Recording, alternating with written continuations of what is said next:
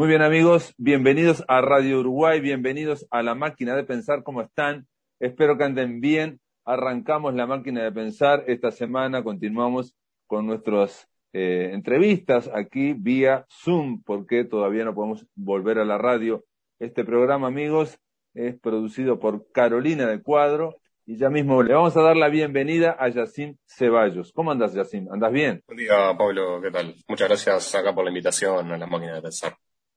Yacim Ceballos es el editor, el responsable de una revista dedicada a la poesía que surgió el año pasado en plena pandemia, en un momento también que, ya se empezaban a complicar las cosas aquí en Uruguay. Concretamente en noviembre del año pasado fue su primer número y la idea es conversar por esta apuesta que en principio parece un poco descabellada, de dedicar una publicación, una revista a la poesía en momentos en que, mm, o sea, descabellada en el sentido que la revista es en papel, lo que implica necesariamente un vínculo y, lo raro es que no sea digital. Este, así que, em, para empezar, Yacim, contame cómo nació ese proyecto, cómo, cuándo nació, cómo fue que llegaron a ese primer número, que yo ya sé que siempre en el primer número hay mucho trabajo y hay muchos traspiés.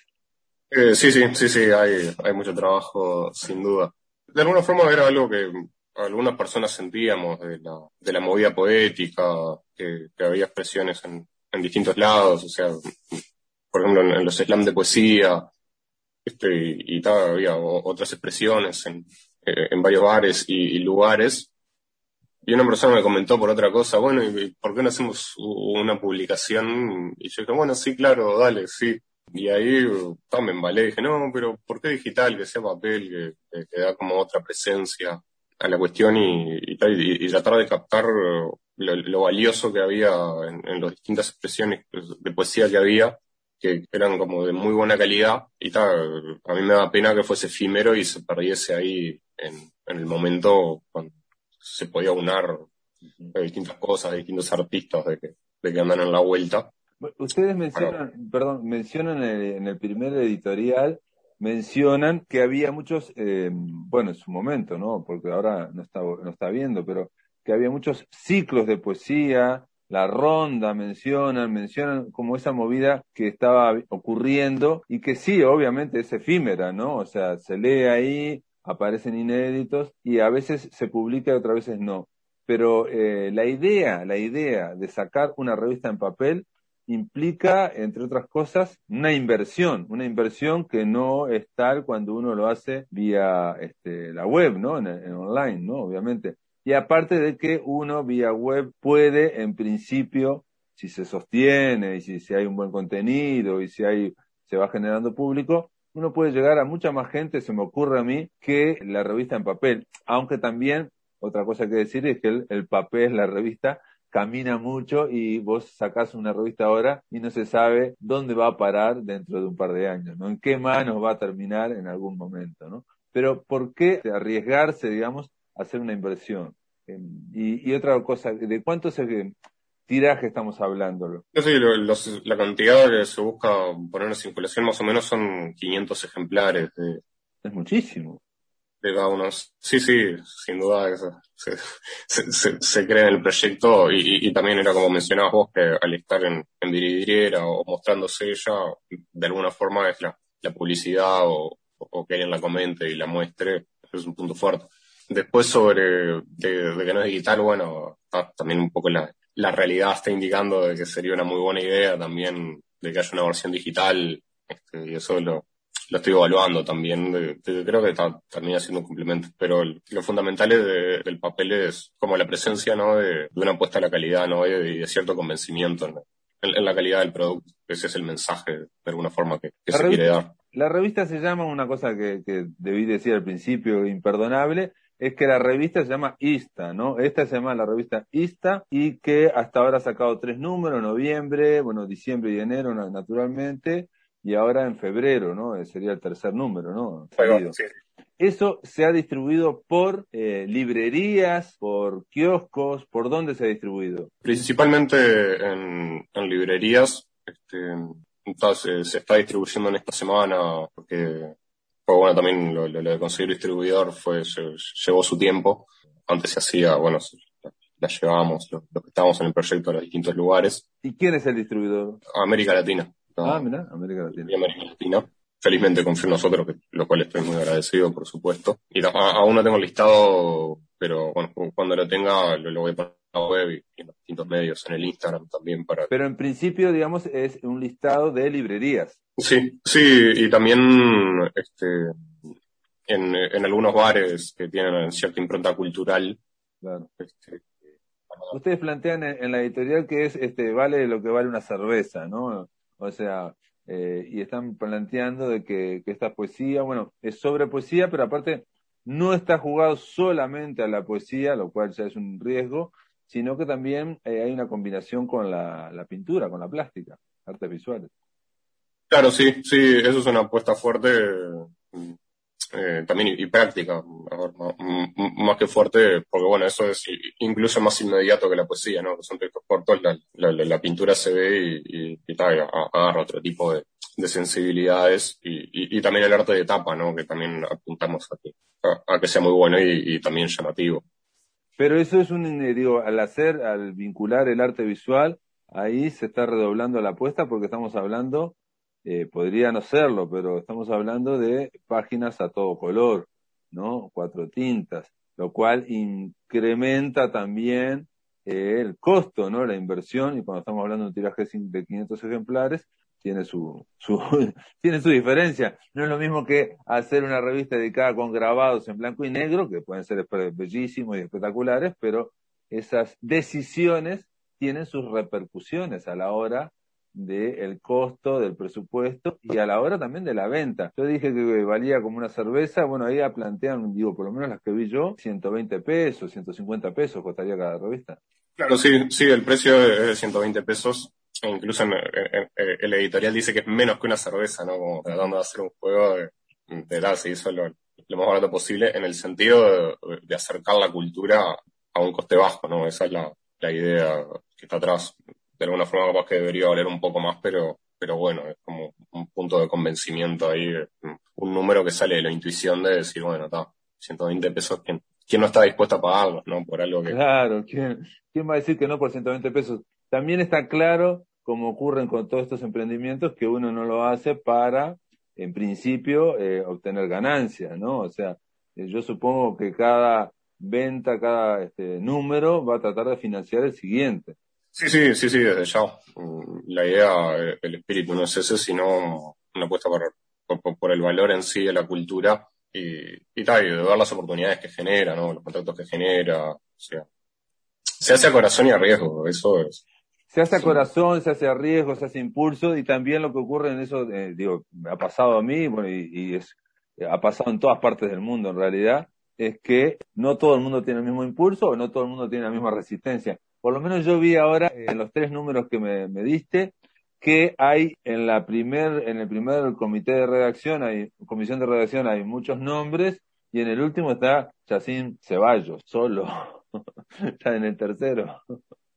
No, no, sí, sí, es que bueno, eso ah, de alguna forma son, son cosas que pasan, también sí, también la, energía que va, las personas que sienten acompañarlo o no que de alguna forma algo que me llamó la atención y, un poco me da gracia es que también en, una revista que tenemos como referente de esta que es El Corno Emplumado de, de Mar de Randall y, de Sergio Mondragón, que, salió en la década de los 60, también pasó lo mismo, ¿no? Que al comienzo eran tres, pero después en las entrevistas que ahí ya dicen, bueno, sí, después del primero o segundo número ya, ya quedamos menos, no sé qué, como que, como que el primer y segundo número son críticos y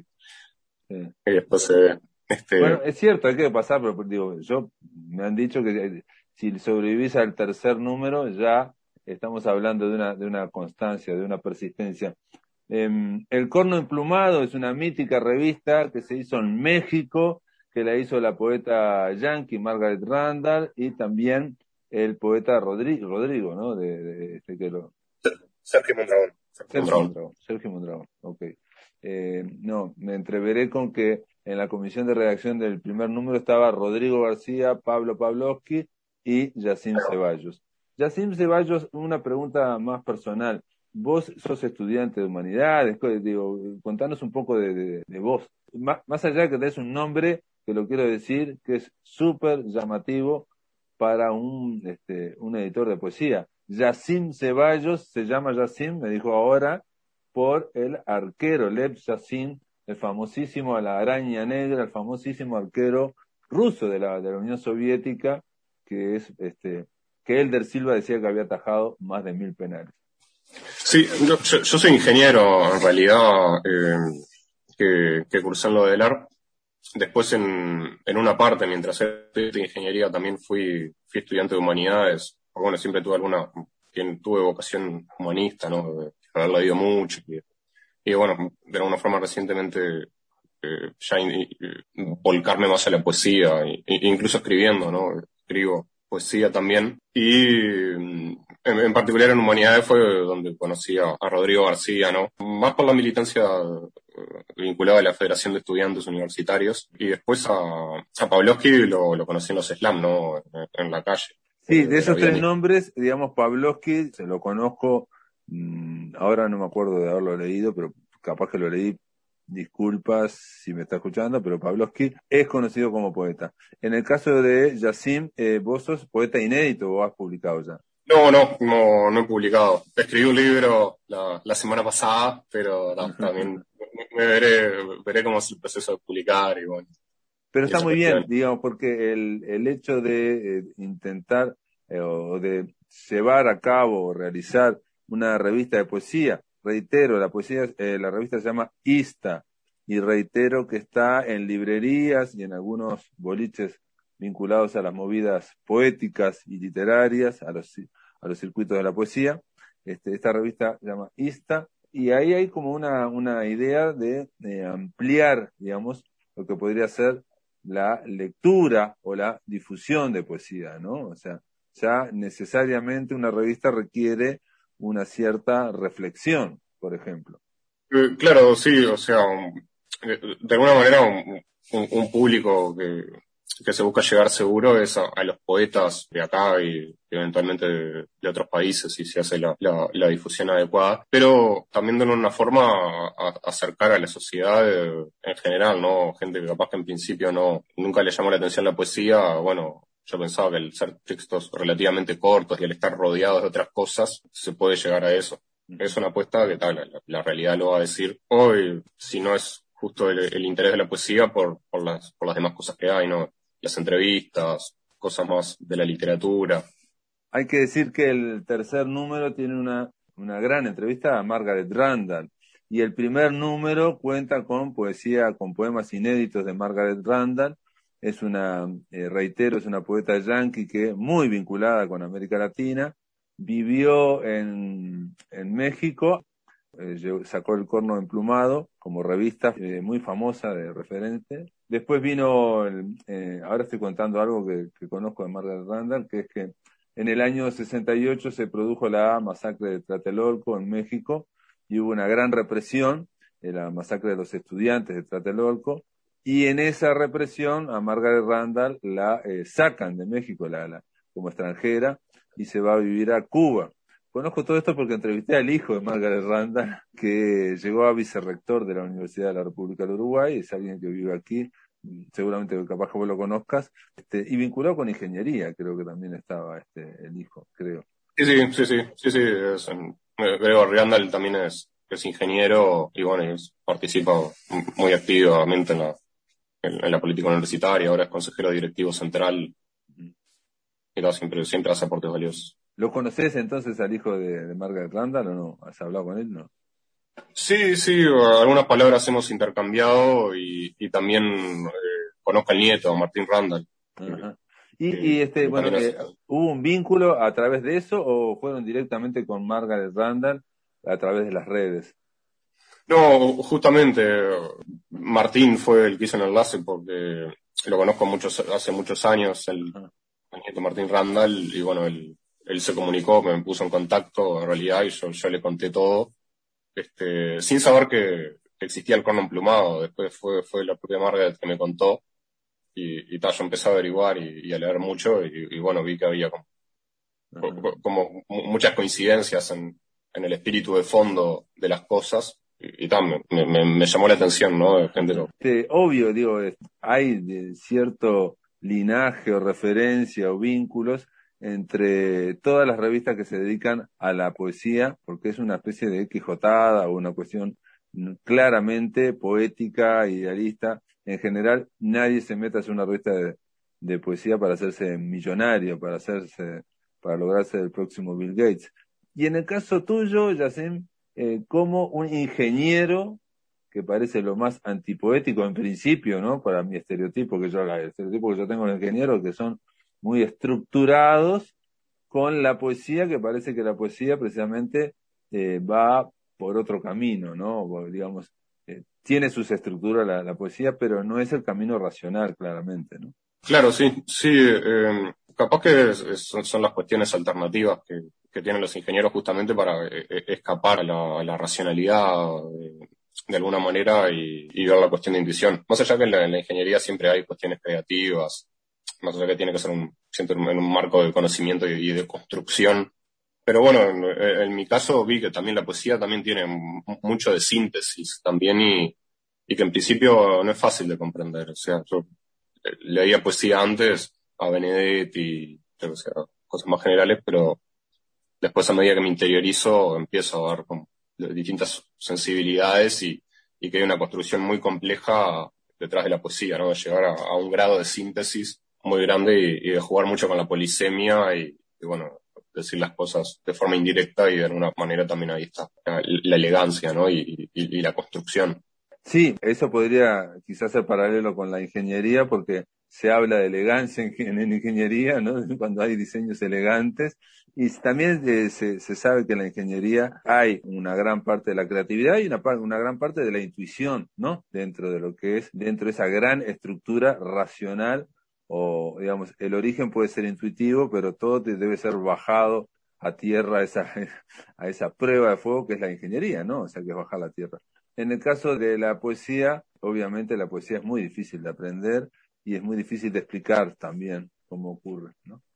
También me, digo, para, para ir terminando esta, esta charla, me llamó la atención eh, que alguien joven dedicado a, la, a, la, a una revista de, de, poesía, desde el principio planteara a Mario Benedetti, por ejemplo, entre posibles referentes, porque en el gueto artístico poético en general no se lo plantean o no aparece como una de las referencias este, atención, no digo que todas las referencias tengan, que ser nacionales, uruguayas, en general la poesía es múltiple y es cada vez más eh, cosmopolita, más universal.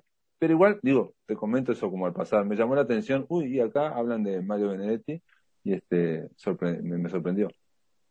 Sí, no, sí, para mí Mario es un, referente universal, ¿no? Creo que todos sus cuentos, su poesía se pueden leer hasta ahora y, y, creo que la, sensibilidad de él se, se puede entender y, creo que de alguna manera es un, una lectura más fácil, ¿no? Que tiene más claridad, este, más allá de que el, escenario poético es muy variado y hay, hay, hay muchas sensibilidades, y, como, siempre, ¿no? Y, sí, sí, digo, eh, y hay sensibilidades y hay este, eh, enconos y hay enojos y, y de hecho cuando decís esto está vinculado a esta revista a los poetas, lo primero que pensé también yo en plan muy malo es, este, se dice de los poetas que no se leen entre sí o que no se compran entre sí. Generalmente se cambian los, libros y no sé qué ocurrirá con esta revista, con ISTA. Pero de todas formas hay que decir que no, para aquellos que les interese, reitero, 120 pesos, es muy barata. Hay no solamente poesía de Margaret Randall o esta entrevista que está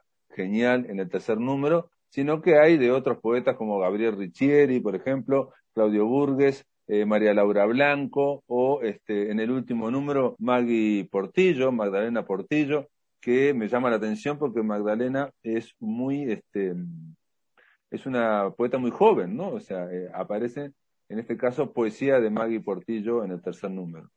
Claro, sí, sí, sí, sí, que yo la leí y es, y es muy buena la, la poesía y, y, la literatura de ella son, es también para leerla muchas veces, ¿no? Porque siempre como que se sigue disfrutando y, y, y se ven nuevas cosas en, en cada lectura. Y, y tan particular, después me enteré yo que fue ella Premio Nacional de Poesía en 2018.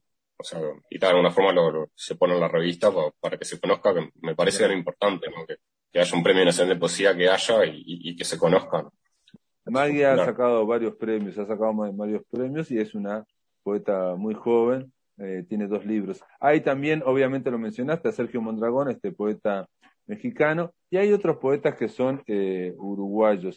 Y después está el arte visual, reitero que está bastante jugado a no solamente al arte visual, no solamente a las pinturas, sino que eh, por lo menos vi en el primer número que tenían todo un apartado dedicado al final, los últimos seis o siete páginas, dedicado solamente a obras visuales, de arte visual, ¿no? Obras de arte visual de determinados este, pintores, ¿no? Este, es una apuesta grande esa. Sí, sí, sí, esas fueron pinturas que me llamaron la atención de recorriendo Tristán Arbaja, ¿no? Uno también de pintores que, exponen su arte y los invité a participar y me dijeron, este... Ah, sí, les invitaste a participar así nomás. Mirá vos, impresionante. Yacim Ceballos. Este, simplemente que ahora está el tercer número. Si yo quisiera comprar el segundo o el primero, me tengo que comunicar a través de, te puedo hablar, te puedo escribir, ¿cómo, cómo me hago para comunicar? Sí, por Instagram, que es ista.ui, este, esa es una forma, es la forma más rápida. Si no, también está el, el sitio web, ista.com.uy, que ahí hay un mail también para, para comunicarse. Es rarísimo que siendo eh, Yacine Ceballos un ingeniero, Ista sea solo una revista de papel por ahora y todavía no sea digital. Es una especie de contradicción pero sin duda, si hay algo que define a la poesía, y voy a ponerme en camisa de varas, pero algo que define a la poesía es precisamente la contradicción, ¿no? El tema de la contradicción, la paradoja, el tema de contradecirse a sí mismo es esencial en cualquier tipo de poesía, ¿no? Así que, Yacine Ceballos, gracias por estar en la máquina de pensar. Amigos, reitero, aquellos que les interese esta revista, bueno, van a Instagram, eh, ista.uy, o si no, se escriben a nosotros a la máquina de pensar arroba vera com uy, o nos, nos contactan por las redes sociales, por Facebook, por Twitter y por Instagram. Digo porque todo el mundo tiene Instagram y ahí nosotros los comunicamos con Yacim Ceballos. Gracias por estar en la máquina de pensar y bueno, felicitaciones. Bueno, Pablo, muchísimas gracias y muchas gracias por el espacio en la radio. Te agradezco.